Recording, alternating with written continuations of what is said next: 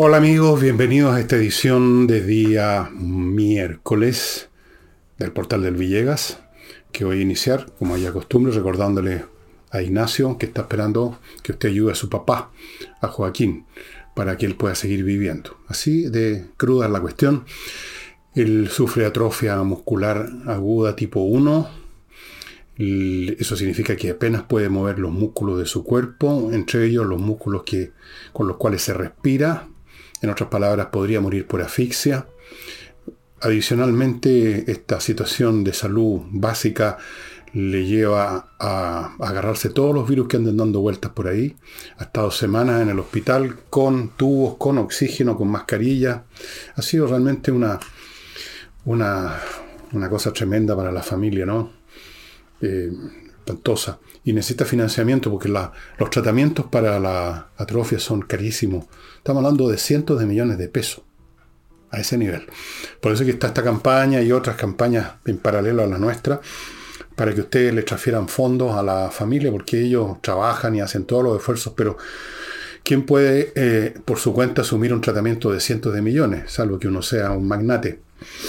Y ahí está la cuenta de Joaquín, el papá, para que ustedes transfieran algunos fondos. Segundo, no olviden que este jueves hay flamenco en la Casa del Jamón, la dirección de siempre, Agustina 171, perdón, Tenderini 171. Lo que pasa es que frente a la entrada de Tenderini está la calle Agustina, ustedes la cruzan y hay un estacionamiento, de forma que cuando ustedes llegan en auto, entran por Agustina, estacionan, salen del estacionamiento, cruzan Agustina, ya están en Tenderini a pasos de la Casa del Jamón. O sea, todo es muy cómodo, muy seguro. El espectáculo es a las ocho y media de la noche, a esa hora están citados. Vayan reservando mesas para que estén cómodos, para que coman, para que beban en la mayor comodidad posible. Y termino recordándoles que mi libro Revolución, junto con otros míos, está en la tienda del Villegas.cl slash tienda. Se paga ahí con apretando unos botones. No, nunca hemos tenido ningún problema con los pagos. Nadie ha tenido problema con los pagos. El despacho es sumamente rápido. En un día en Santiago, en dos días en provincia. Y el libro se está acabando. Esto es la autopsia de un fracaso. Del fracaso de este gobierno en lo que toca a su voluntad, a su designio de llevar a cabo una revolución, en lo cual todavía están forcejeando contra, contra todo pronóstico pronóstico reservado y tampoco han sido capaces de gobernar en forma normal, de forma que ha sido un fracaso al cuadrado. Y aquí está analizado el primer año de este gobierno y están analizadas también los principios, llamémoslos ideológicos, que alimentan su doctrina y que a cada momento les brota por los poros, por más bien dicho por la boquita. Revolución, quedan pocos ejemplares. Antes de entrar a los temas nacionales, les quiero tocar un tema que está creciendo a nivel planetario y que está produciendo una, una más oleada de pánico como las que tantas han habido, en que alguien, algún alaraco empieza con una tesis, normalmente un periodista que quiere poner un título que atraiga lectores, o algún científico que se olvidaron de él y quiere hacerse su nombre, o alguien empieza a hablar de que viene un desastre fenomenal, y en este caso el nuevo espantapájaro es la inteligencia artificial, en virtud de la cual un montón de gente, incluso personas a las cuales uno las tiene respeto por su inteligencia, como Elon Musk, por en, el mundo empresarial, algunos científicos, eh, han, han hecho, han sembrado el pánico más o menos en la onda de la película esta de esa, de la, del exterminador, ¿no es cierto? las computadoras se han tomado el mundo, están destruyendo la humanidad, etc. Bueno, todo eso son leceras, la verdad, las cosas, estimado amigo. Esto no es la primera vez, ¿eh? Os ocurrió muchas veces que se inicia una una oleada de pánico a raíz de una supuesta amenaza espantosa que se nos viene encima.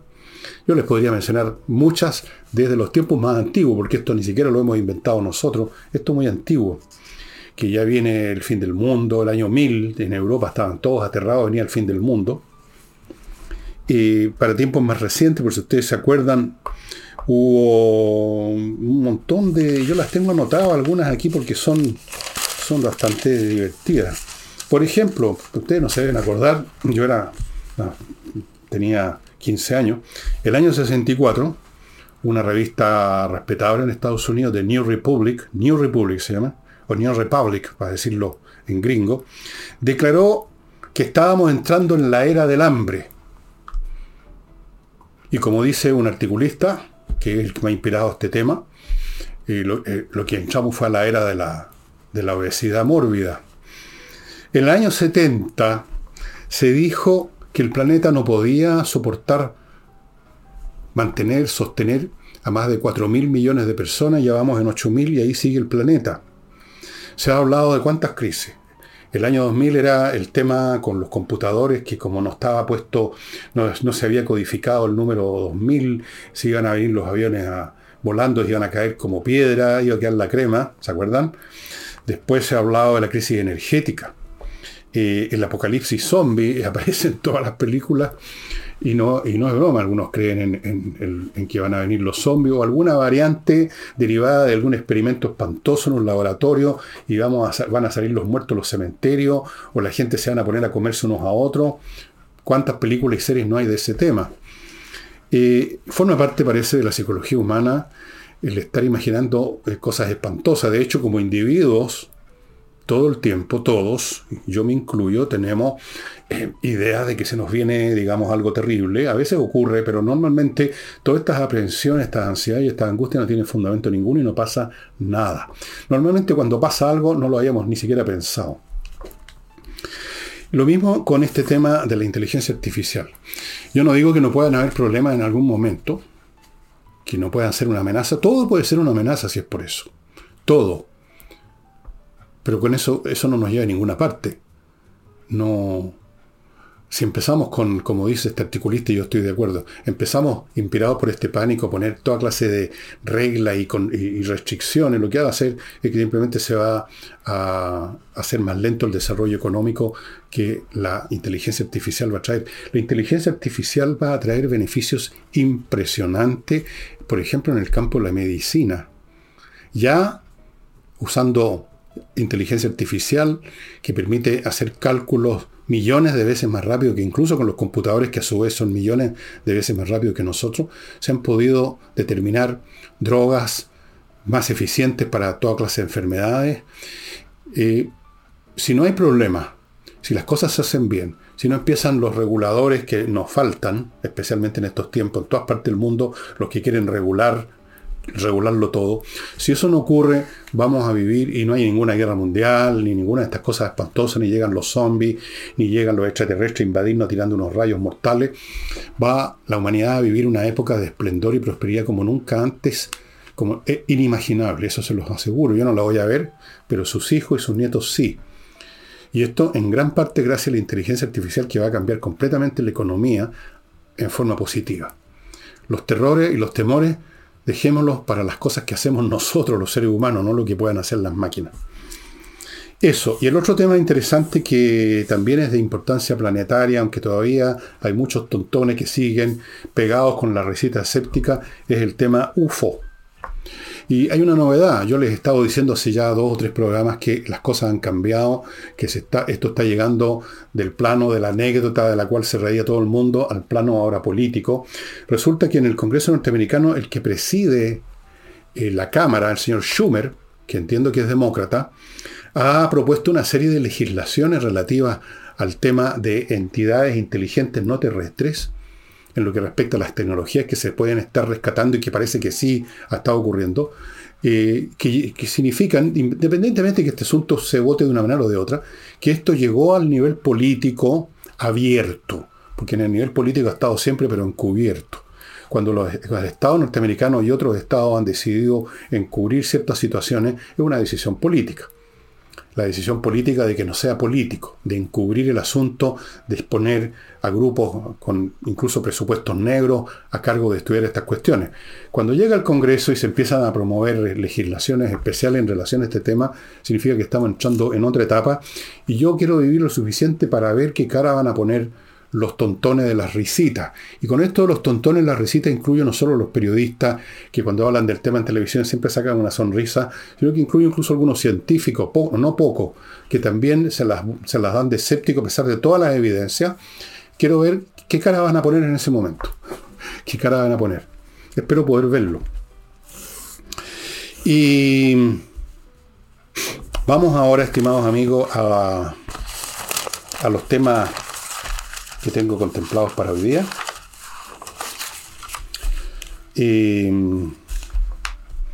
el señor Boric en Bélgica, en su viaje de placer, donde aparece con esa expresión seria modelo Allende 1972, que ha querido... Él quiere ser una especie de reencarnación, pero no le resulta porque, en primer lugar, es demasiado tacuaco, segundo, no, no tiene la inteligencia de Allende, no, no, no, es un poco patética la, la imitación.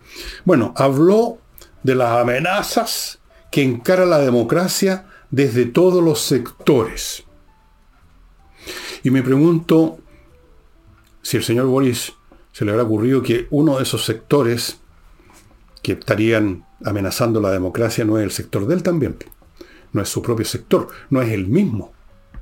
¿No acaso no fue el señor Boric el que inició este, este comité para supuestamente controlar las fake news y que ha sido recibido con gran encanto y arrobo y felicidad por los mandatarios del señor Boric, o sea, el Partido Comunista?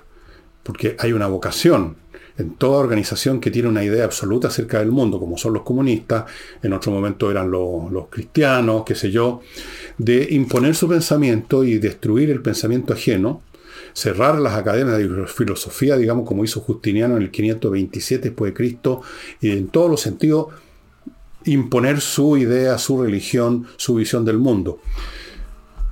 El señor Boris es un empleado del Partido Comunista en la moneda, el relacionador público del Partido Comunista, y debiera conocer entonces bien de cerca cuál es una de esas amenazas a la democracia.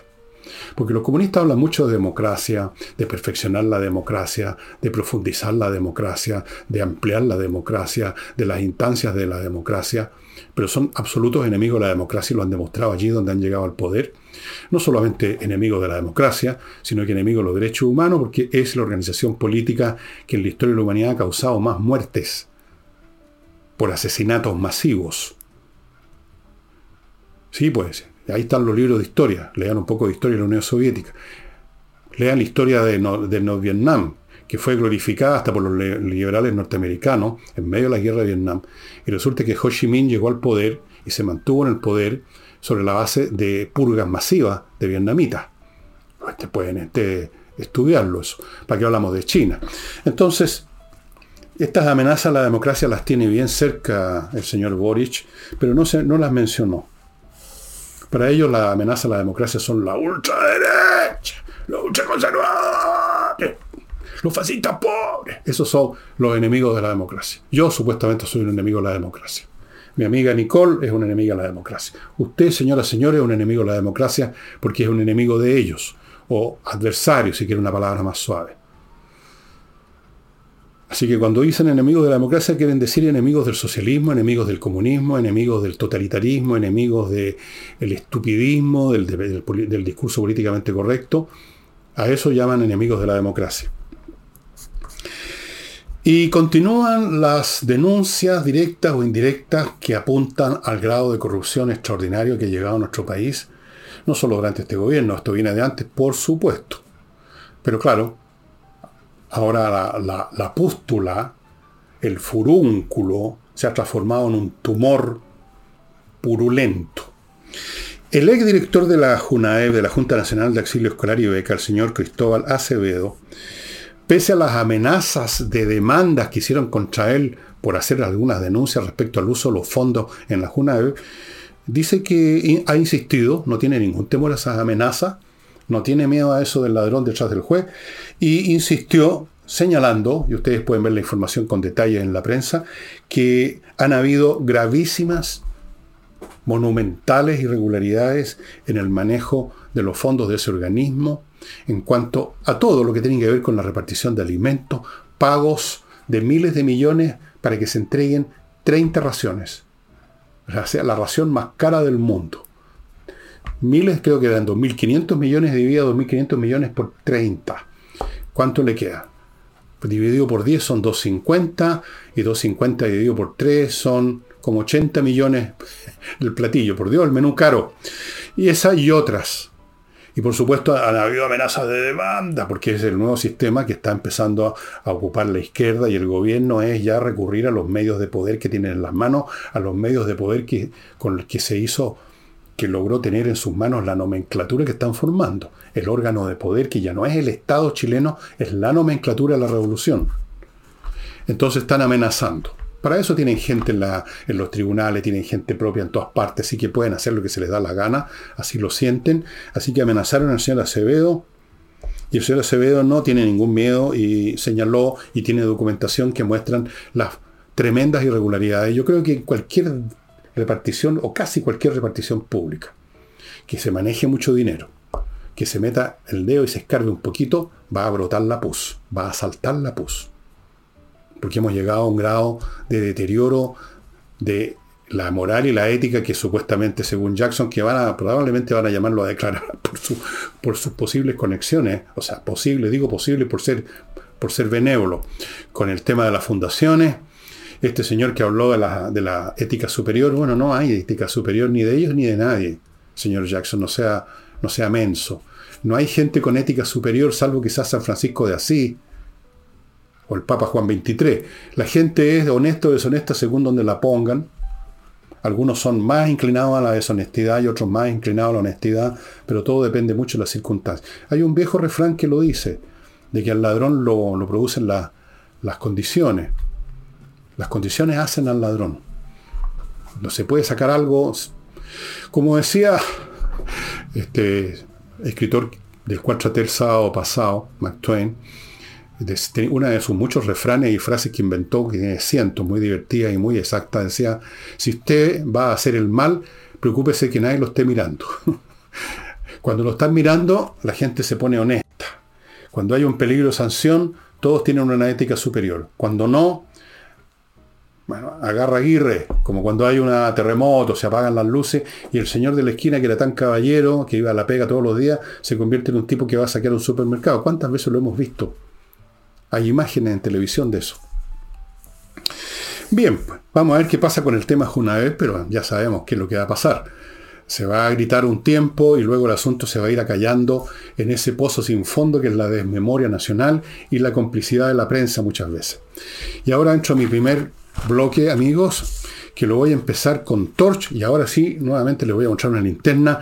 Linternas absolutamente increíbles, de todos los tamaños, de todas las formas teniendo en común una tremenda potencia lumínica, el hecho que son autónomas energéticamente, no tienen que ir a comprar pilas a la librería, se tienen una batería interna que usted las carga con una unidad USB, resisten golpes, resisten dos metros de agua, y una de ellas es esta,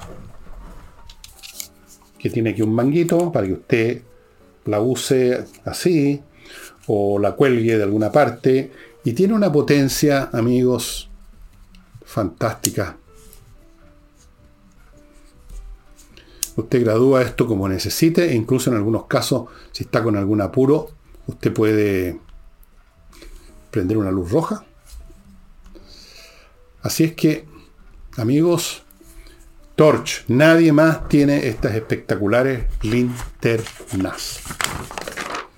Continúo con entrenainglés.com, una academia realmente fantástica que le va a dejar a usted perito o hábil, decentemente manejador del inglés.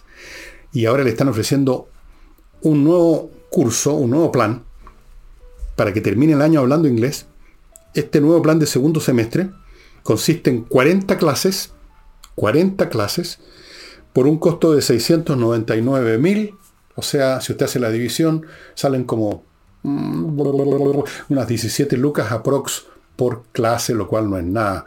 O sea, se gasta mucho más en ir al cine con la señora, con la polola y tomarse unas Coca-Cola después.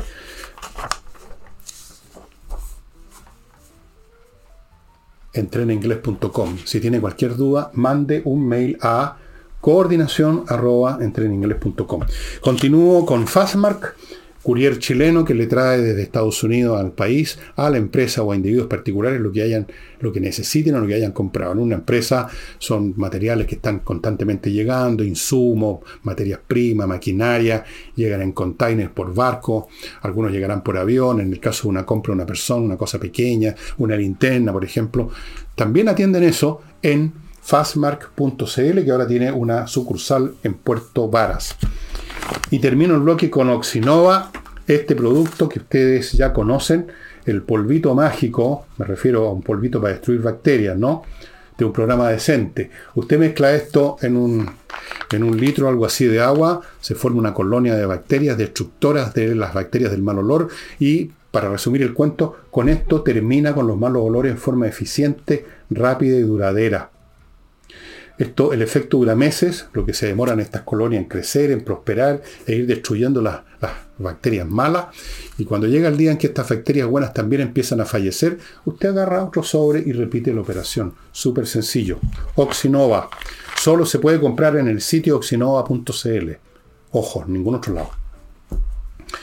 Bueno, eh, volvamos a Boric, que premió con una medalla al señor Garzón, que en algún momento, hace unos años atrás, tuvo una, voy a abrir comillas, una destacada participación en los asuntos chilenos, luego metió, se metió en otros asuntos, luego se metió en asuntos muy malos en España, se derrumbó su prestigio, pero el señor presidente de la República le dio una medalla, una medalla. Bueno, ¿cuál es el próximo en la lista de medallas? Del presidente Boric. Hagamos un concurso. ¿Quiénes estarán o ya están en la cola para recibir la próxima medalla en una de esas, la Orden al Mérito de Bernardo Higgins? Podría ser Rojas Bader, por ejemplo. Rojas Bader fue un gran luchador social, ustedes saben. Es cierto que metió un poquito las patas, pero un gran luchador social, andaba en medio de los guanacos que casi lo mataron con un resfrío, con agua. Que en su vida se había duchado, le llegó un chorro de agua. El hombre, un gran personaje, yo creo que merece una medalla también de... Y luego tenemos a Lientur, a la gente de la coordinadora Arauco Mayeco. Aunque quizás no les interese recibir nada de... No le tienen mucho aprecio. Ah, no lo miran con, muy buenos ojos, lo miran con cierto desdén, yo creo, desde la CAM. No solo a Boris, sino que a toda la gente que tiene la moneda. Tienen sus razones los de, los de la CAM. Vamos a ver, porque este tipo de cosas, entregar... Eh, medallas, hacer discursos, el tipo de cuestiones que le gustan y que no cuestan nada, y que palabrear. Y los derechos humanos. Y la, la democracia. Bueno. Eh,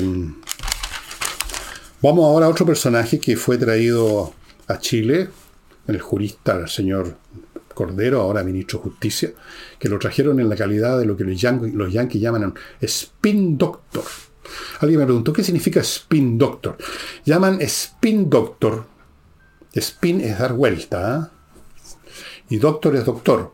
Spin doctor llaman ellos al pendulero, sé cómo se llama, el pendolista, eso es el escritor a sueldo, pagado, el mañoso para cambiar las cosas, como el abogado que da vuelta y el criminal se convierte en víctima, para dar vuelta a las cosas, el spin doctor. El doctor en dar vuelta a las cosas, de ahí viene la... Entonces llegó este caballero y ha dicho, a propósito de que la SOFOFA se sumó a la CPC para poner, digamos, objeciones y hacer algunas críticas a los proyectos para para generar leyes que castiguen o persigan los delitos económicos, etc. Entonces ellos pusieron algunas objeciones por una serie de argumentos que vale la pena conocer. Entonces inmediatamente el spin doctor del gobierno soltó la siguiente spin doctorada.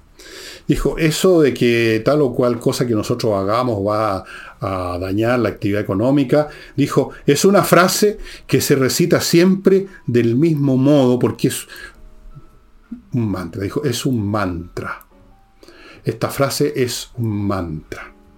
Como ustedes saben, y yo lo acabo de decir, una, el mantra es una expresión de la religión hindú. Se refiere a una frase que se recita siempre del mismo modo, una invocación, llamémoslo así. Es como en la misa cuando dice el cura ora pro nobis, o sé yo, lo que sea.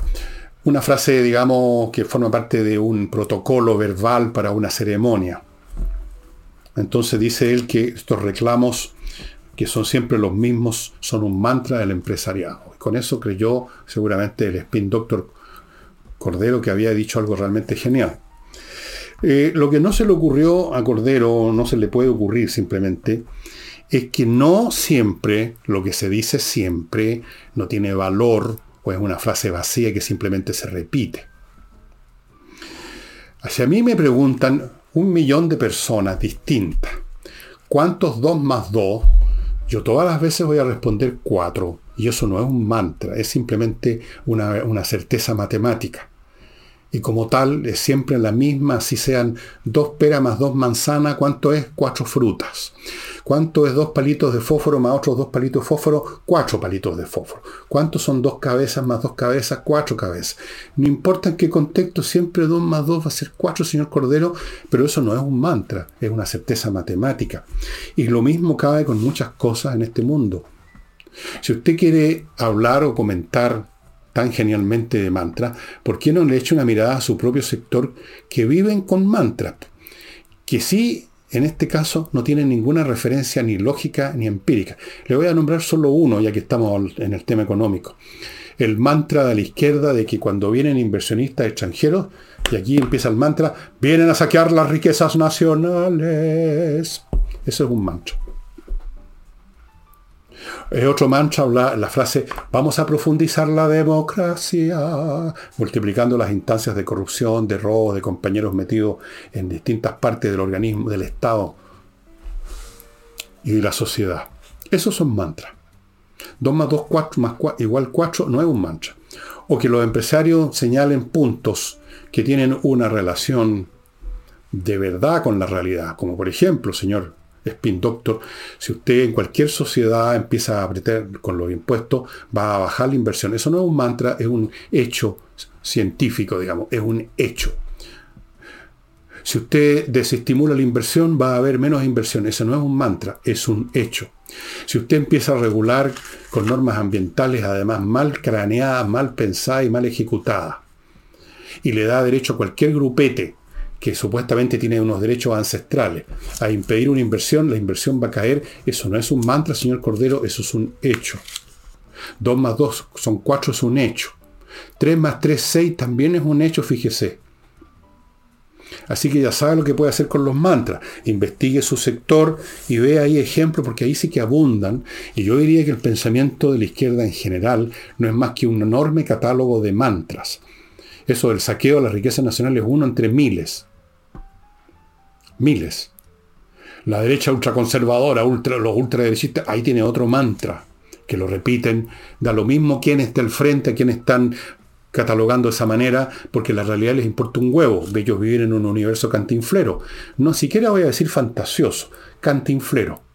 Ahí usted va a encontrar muchos mantras, pues señor, de Spin Doctor. Permítanme ir, amigos, y amigas, tengo que decir las dos cosas ahora, si no me van a decir que soy, aquí tiene otro mancha, homofóbico. Ay, que son inteligentes. Bueno, amigos, seguridad y accesos.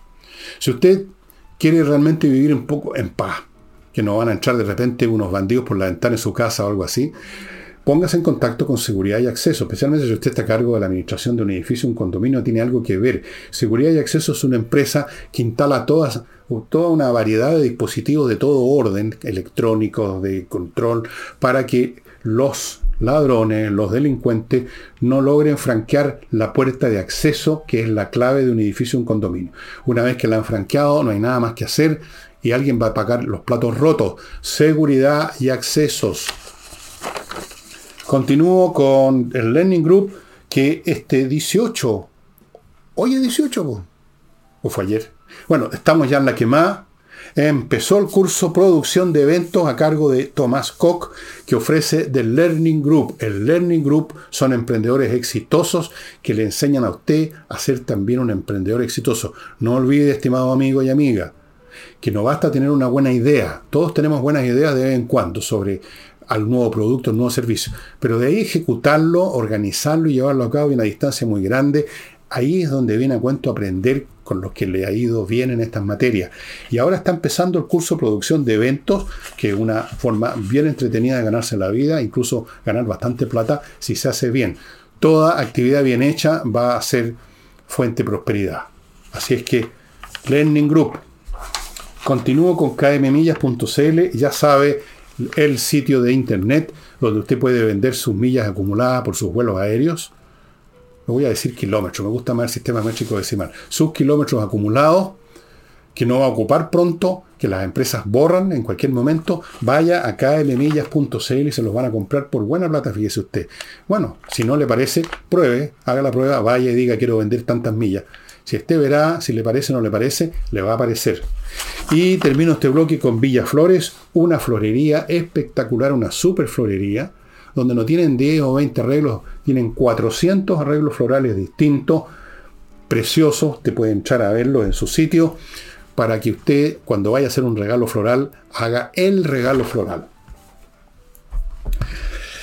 Vamos ahora al diputado socialista don Jaime Naranjo, que yo creo que uno lo puede destacar porque en distintas ocasiones ha mostrado ser un hombre que tiene cierta independencia de juicio.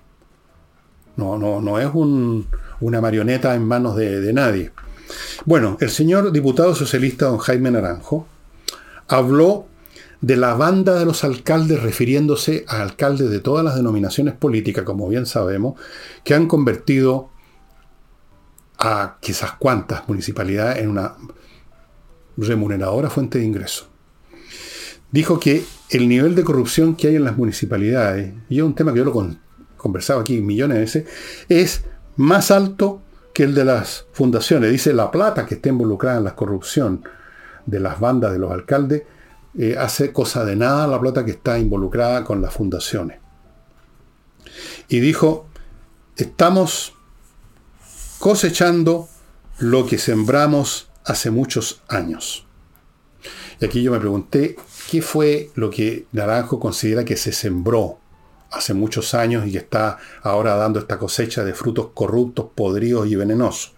Según él, cuando se tapó por debajo de la alfombra los casos Penta y el caso Sokimich, se creó, por así decirlo, el template de la corrupción convertida en sistema y impune, e impune. Sí, sin duda alguna que eso contribuyó bastante, pero yo agregaría algo más lo agrego yo, no Jaime Naranjo, no tocó el tema. El asunto siempre empieza cuando se crean las condiciones institucionales y jurídicas, que luego pueden, por supuesto, producir un caso como el de Pentis o Kimich, que ya, por así decirlo, señala con, el, con un tremendo dedo que la cosa se puede hacer. Pero las condiciones existían. Y las condiciones fue crear, esta, eh, enarbolar esta idea falsa de que una democracia se profundiza si usted multiplica las instancias electorales lo cual es falso. Y para poner un ejemplo que es falso, voy a poner un ejemplo imaginario. No tan imaginario porque han habido países así. Si en un país hay un solo partido, como pasaba en la Unión Soviética, como pasa en China, puede usted tener un millón de eventos electorales y eso no profundiza la democracia. Es una farsa.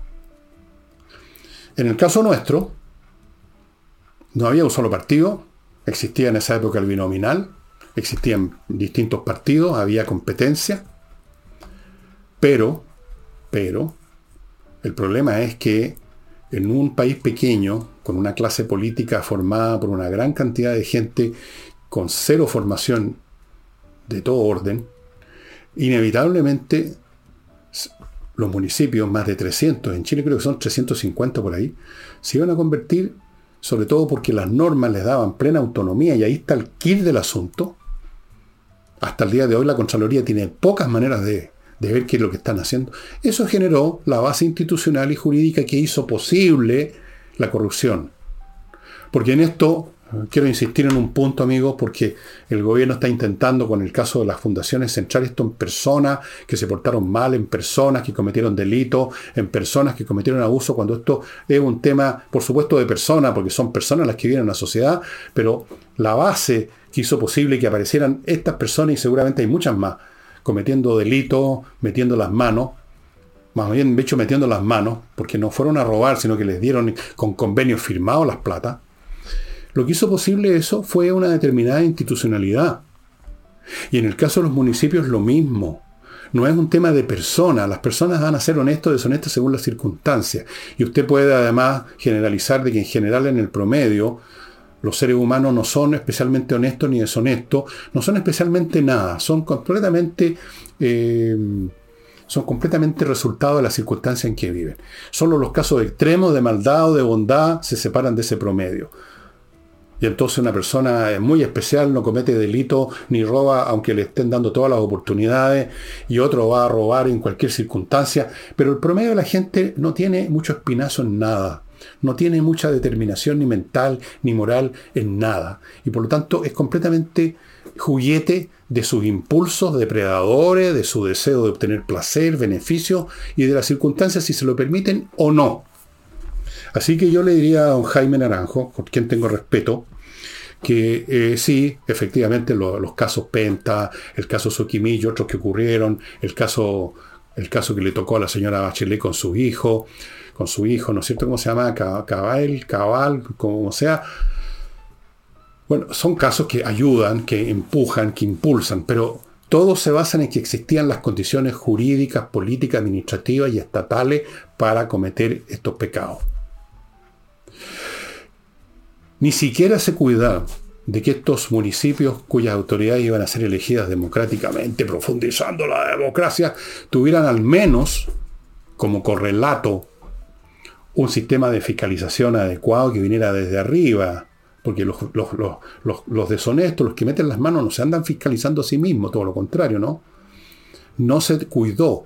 Quedaron como feudos, como estados feudales, en manos de su alcalde y de sus concejales para repartirse y hacer con las platas lo que se les diera la gana. Y muy de vez en cuando, en los últimos años, hemos sabido de escándalos que son muchos, pero aún así son una mínima fracción del total de municipios de Chile. Así es. ¿Y cuántas otras eh, siembras se han llevado a cabo en estos últimos años bajo el manto protector y solemne de la democracia? Profundicemos la democracia. Vean ustedes cómo profundizaron la democracia multiplicando el número de congresales. ¿En qué se profundizó la democracia? Díganme ustedes por el hecho que en vez de tener 120 congresales tengamos ahora un número muy superior. ¿En qué se profundizó? ¿En qué se tradujo? Salvo en el hecho que entraron más patanes y analfabetos al Congreso como hay tanto. Y corruptos. Y deshonestos. Tipos que a veces no saben ni hablar. ¿En qué, equivale eso a la profundización de la democracia? ¿Cuál fue el beneficio que obtuvo el ciudadano común y corriente con estos alcaldes y concejales pencas, rascas, que desconocen las más mínimas normas de administración? ¿Para qué hablamos de economía? Y que además andan viendo con ojos ávidos por dónde, por dónde sacar plata. Así es que la cosecha, amigo, ha sido lujuriosa. La cosecha de corrupción más grande de Chile está en los municipios, sin duda. Aunque ya es difícil saber dónde está la más grande. Porque para donde miremos aparece algo que parece la más grande, ¿no es así? A propósito de lo mismo, como les dije antes, Jackson posiblemente va a ser llamado a declarar, se está estudiando. Él dice que por supuesto ellos no tienen nada que ver, no tienen nada que ver, pero yo vi una foto de él que ya esos ojos del cabrito no muy inteligente, pero muy arrogante de hace unas semanas o meses atrás, ahora ya la mirada es completamente distinta. Vamos a ver, vamos a ver, vamos a ver. Después de todo, él es parte de la nomenclatura, los jueces, muchos de ellos son parte de la nomenclatura, todos son parte de la nomenclatura, muchos periodistas son parte de la nomenclatura, todos son parte de la misma gran familia que se apoderó de este país. Y entre miembros de esa gran familia, ya voy a darle los nombres uno por uno de toda la gente que metió el Partido Comunista en el Ministerio de Defensa, porque lo quieren convertir a las Fuerzas Armadas también en parte de la gran familia. Pero antes de eso, ustedes me permitirán, con todo respeto, que les recuerde Lomas de Millaray, un proyecto inmobiliario situado en la región de los lagos, muy cerca de la comuna Los Muermos. Un proyecto inmobiliario en un lugar precioso que ustedes pueden contratar porque tienen un video en el sitio lomasdemillaray.cl. Las parcelaciones que están poniendo a su disposición, todas son muy hermosas, porque todo el paisaje es muy hermoso. Todas cuentan con agua potable, tendido eléctrico subterráneo, fibra óptica, o sea, todo. Caminos amplios para moverse, salir de ahí. Y otra cosa muy interesante, en la comuna de Los Muermos, que está muy cerca de, esta, de este proyecto inmobiliario, se está desarrollando la primera ciudad financiera tecnológica de Chile, FinTech, así se llama. Varias organizaciones privadas y públicas están detrás de eso, de forma que las personas que vayan a hacer una nueva y maravillosa vida en el sur, en esos parajes preciosos, van a además contar a unos cuantos kilómetros de distancia que podrán recorrer en 10, 15 minutos en su vehículo con oportunidades laborales en el campo financiero, tecnológico y en todas las actividades de apoyo de cualquier actividad. Todas las actividades se apoyan en otras actividades. De forma que la están dando entre estos terrenos, estas parcelas se entregan el próximo año. Vaya ya poniéndose en contacto con lomasdemillaray.cl. Vea en su video, que el que tienen ahí, todas las eh, lo lindas que son. Si es cuestión de mirar. Y termino este, este bloque comercial con Remodeling, que es la empresa que tiene puros profesionales para remodelar su, su casa, su departamento, su oficina, tiene arquitectos, tiene mueblistas, por ejemplo, para los muebles de cocina se requieren especialistas, tiene especialistas en pisos para arreglar o cambiar el tipo de piso, el parqué, convertirlo en, en, otro tipo de parqué, lo que sea. Lo mismo para la pintura, que requiere profesionales que pinten bien. Todo eso en remodeling. Em, bueno, yo...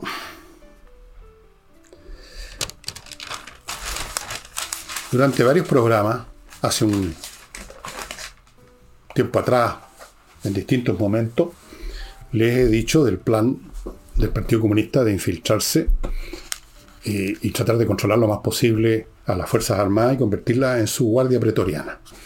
Algunos consideraron esto una exageración, pero vean ustedes el subsecretario es un señor comunista, Aldenstein, Eldenstein, un personaje muy inteligente, el mejor que tiene en el Partido Comunista, pero no es el único que entró en su calidad de subsecretario de Defensa nada menos de las Fuerzas Armadas. Qué irónico, ¿no? El Partido Comunista, el principal blanco se supone de las Fuerzas Armadas durante la era Pinochet, ahora resulta que está ahí en el Ministerio de Defensa, pero no es el único. Le voy a dar la lista que apareció en un medio de prensa de toda la gente que metió, porque no es solo él. Parto con don Luis Lobos, que es el jefe de gabinete, miembro del Comité Central del Partido Comunista. No es cualquier militante. Patricio Palma, asesor, miembro del Comité Central del Partido Comunista. La señora Tania Sáez, jefe de división administrativa en el Ministerio de Defensa, comunista. Roberto Campos, asesor del señor Alderstein, comunista. Pablo Moyano, otro asesor, yo no sé tantos asesores, ¿para qué? ¿Asesorarlo, asesorarlo en qué? Pablo Moyano, asesor, adivinen, miembro del Partido Comunista.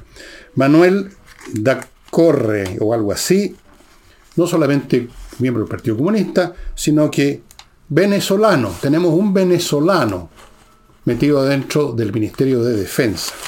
Pero no son ellos solamente, continúo. Carlos Chong, hermano de la fiscal Chong, que ya la conocemos, jefe de presupuesto del Ministerio de Defensa, comunista. Juan Valdivia, jefe de la división jurídica del, Ministerio de Defensa, comunista. Eric Laguna, jefe de, la División de Asuntos Institucionales del Ministerio de Defensa, comunista. Y Jaime Insunza, que es miembro de una vieja dinastía de dirigentes comunistas que se remontan hace muchos años, asesor gremial, nada menos. Bueno, estos son los nombres que se infiltraron, que llegaron al, Ministerio de Defensa, y seguramente cada uno de estos nombres tiene asociado otros nombres, porque cuando usted llega a un puesto más o menos importante en una organización estatal, usted se rodea de otras personas sus propios relacionadores públicos, su departamento de esto, el de más allá.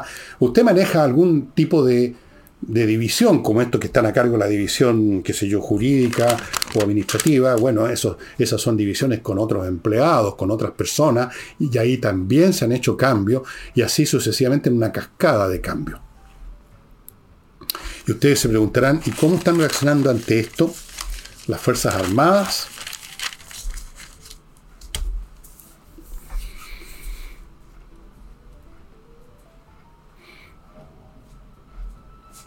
Así. como decía ese comediante español que les mencioné otro día, ah, les voy a hacer franco. Ni me voy, ni hago nada, en este caso. Ni me voy, ni digo nada. Eso es. Esto para información de aquellos que siguen creyendo que va a llegar la caballería a salvarlo. No va a llegar la caballería a salvarlo. Aquí los únicos que pueden rescatar este país de este proceso en que estamos son los ciudadanos comunes y corrientes en los procesos electorales mientras estos todavía existan. Nadie más. No esperen que la salvación venga de otro lado, que otro les va a sacar las castañas del fuego. No. La nomenclatura se está formando y lo está invadiendo todo en algunos casos con más cuidado. Por eso que pusieron a Alderstein ahí en el solitario, porque es el tipo más brillante de lejos a todos los demás comunistas juntos y multiplicados y elevados al cubo. Así es, pusieron a su mejor gente. Eh, vamos a ver, pero insisto, ni me voy, ni hago ni digo nada.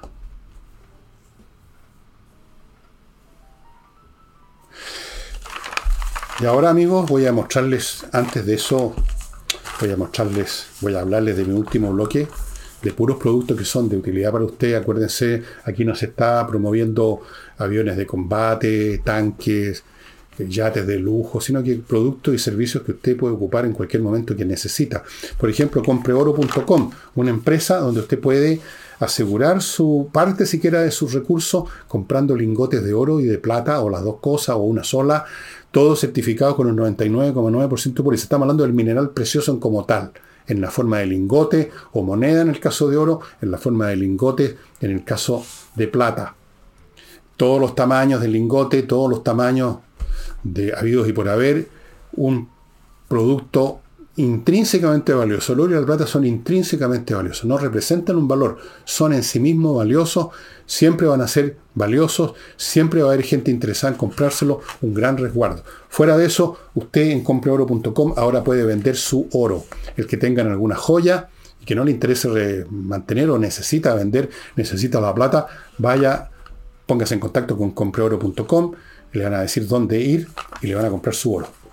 Continúo con Hey el corredor inmobiliario más rápido de Chile, el que vende. Ahora vender ya es rapidez. sí, él tiene métodos especiales, él trabaja todos los días, todo el día de lunes a domingo y tienen resultados. Ángel Hey. Y no olvide, amigos, si tiene usted un problema penal o lo va a tener, o sea, un problema legal serio contemplado en el Código Penal, más le vale ponerse en manos de González y compañía los mejores abogados penalistas de Chile un buffet formado por abogados que fueron fiscales acusadores, que conocen todo el asunto y que han estado y están en casos muy importantes, algunos de los cuales han salido en televisión, son lo mejor. El libro que les voy a mostrar he verificado, primero que se encuentra en su idioma original, que es inglés en Amazon, en varias ediciones, una de ellas la misma que les voy a mostrar yo. Y he verificado, para mi gran sorpresa, que una traducción en castellano de este libro se encuentra en la librería Santártica. No verifiqué si está también en otras librerías como la Feria del Libro, que sé yo, capaz que sí, pero ya estando en una, está bien. Y es este libro, Anatomía de la Melancolía, de Robert Barton, un fulano que vivió, este tipo de escritores que les mencionaba el sábado pasado, que se crían y se desarrollan a la sombra de una biblioteca. Este señor prácticamente no se movió de la biblioteca universitaria donde trabajó toda su vida y escribió este libro que es la cosa más loca, más genial, más disparatada, más divertida que existe. Este es, es un libro absolutamente único en la historia de la literatura mundial. Eh, fue escrito en el siglo XVII por este fulano en medio de las guerras religiosas y los conflictos. Él tranquilamente era bibliotecario, se dedicó eh, en Oxford. Este señor nació en 1577, murió en 1640. Su libro fue, la primera edición fue publicada en 1621 e inmediatamente fue un éxito tremendo y lo sigue siendo. ¿ah? Es, yo, mire, lo tengo marcado por distintas partes, pero no sé si tiene mucho sentido ir leyendo y traduciendo así al, al, voleo, Pero esto es un libro que no tiene que ver tanto con la melancolía, aunque también, como con la naturaleza humana, con la locura humana. Me recuerda en una versión multiplicada por mil el elogio de la locura de Erasmo de Rotterdam. Esto me parece superior. Es además, en cierto sentido, un catálogo, una especie de super enciclopedia del conocimiento en muchos aspectos de la época de él. Entonces, es cuestión, vieran los nombres los capítulos incluso, cura para el amor melancólico. Eh, causas de la desesperación, digresiones sobre el aire, la música como remedio, ahí sí que le achuntó medio a medio este hombre, Ah, anoche estuve escuchando a mi viejo y querido amigo Stéphane Grappelli, un violinista francés de jazz maravilloso, casi me corrían las lágrimas, un concierto que dio en 1984-86 en Viena, un público exquisitamente conocedor de la música, y francamente este hombre estaba ya, dije yo, este es Dios que está tocando. Bueno, termino la digresión a lo Robert Barton, es un libro extraordinario, es un libro extraordinario, y si está en castellano, amigo, ahí en una librería como la Antártica, vayan y consíganlo. Realmente se van a acordar de mí. Este libro es una cosa que usted no se puede perder. De hecho, yo, es un libro gruesísimo, ustedes ven, tiene cuántas, bueno, tiene, son varios libros dentro del libro. Son como dos mil páginas, pero usted puede leerlo por pedacitos. Nadie está apurado, ¿no? No hay que vivir apurado, estimado amigo. Eh, es increíble. Gentil lector, empieza diciendo. Yo presumo que usted será, va a estar muy inquisitivo para saber qué clase de absurdo personaje es este que tan insolentemente se mete en el teatro del mundo y se arroga, etcétera, etcétera, etcétera, etcétera, etcétera. Se van a divertir mucho, amigos. Em, esto es un libro para leerlo a lo largo de meses, releerlo a lo largo de años. Eh, prognosis de la melancolía. Prognosis o el signo de las cosas por venir. Las prognosis o son buenas o son malas. Bueno, hay humor, hay un humor que es obviamente expreso, otro que es tácito, otro que es locura pura y simple. Yo creo que Robert Barton, entre otras cosas, era un genio, pero también estaba más loco que una cabra. Esto, no se olviden amigos. Y mañana jueves estamos, por supuesto, con Nico Rodríguez. Muchas gracias y hasta luego.